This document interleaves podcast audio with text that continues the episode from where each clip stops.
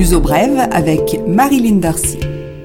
Bonjour et bienvenue dans ce nouveau numéro de Luso Brève, le programme destiné aux francophones du Portugal et d'ailleurs, à écouter en ligne sur le serveur TSF le week-end sur Radio Raízes à Lyon et sur le Luso Journal. Le Portugal a décidé de reprendre la vaccination d'AstraZeneca dès lundi 22 mars. Le pays avait décidé de rejoindre le groupe des pays européens qui ont suspendu l'administration du vaccin suédois-britannique, mais l'Agence européenne du médicament s'est prononcée positivement en faveur de ce vaccin qui est soupçonné provoquer des thromboses et des embolies pulmonaires. La suspension de la vaccination à l'AstraZeneca remettait en cause le bon déroulement du plan de vaccination dans certains pays comme le Portugal. Lisbonne maintient ses prévisions d'une population vaccinée à 70% d'ici la fin de l'été prochain. Actuellement, 8,35% de la population a reçu la première dose d'un vaccin et 3,43% les deux doses.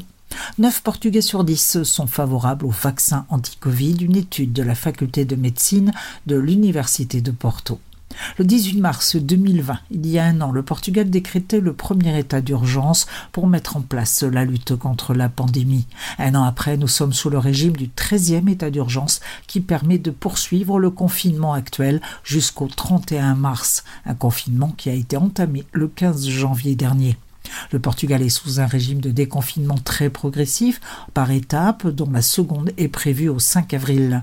La fin de l'état d'urgence le 31 mars sera peut-être suivie d'un nouveau. Pour l'heure, les autorités ne se prononcent pas.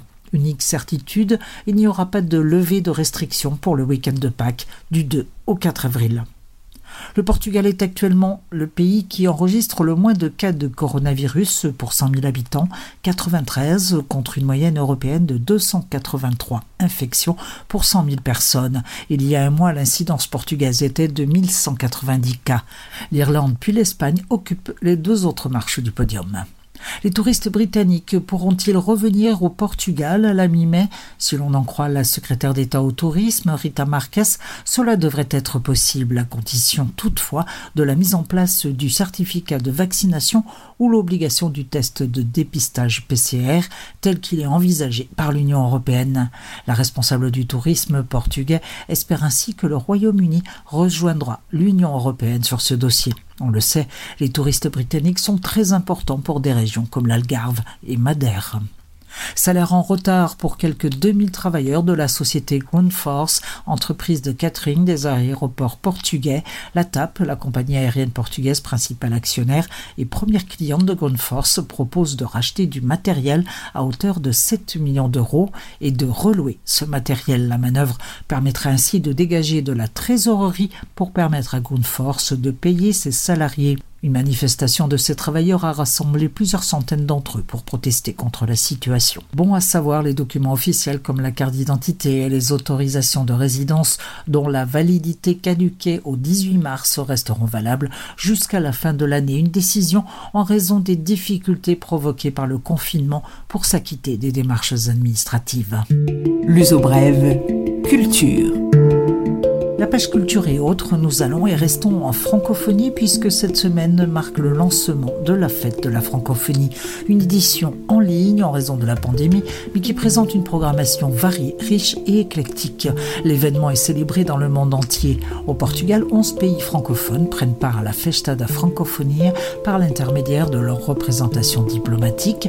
Il s'agit de la Belgique, du Luxembourg, de la Côte d'Ivoire, du Maroc, de la Tunisie, de la France, de la Suisse, d'Andorre, du Canada et de la Roumanie. Le onzième invité étant le Portugal qui en fait est l'hôte. Bien sûr, il participe à l'événement notamment par le biais des écoles avec le soutien des professeurs de français.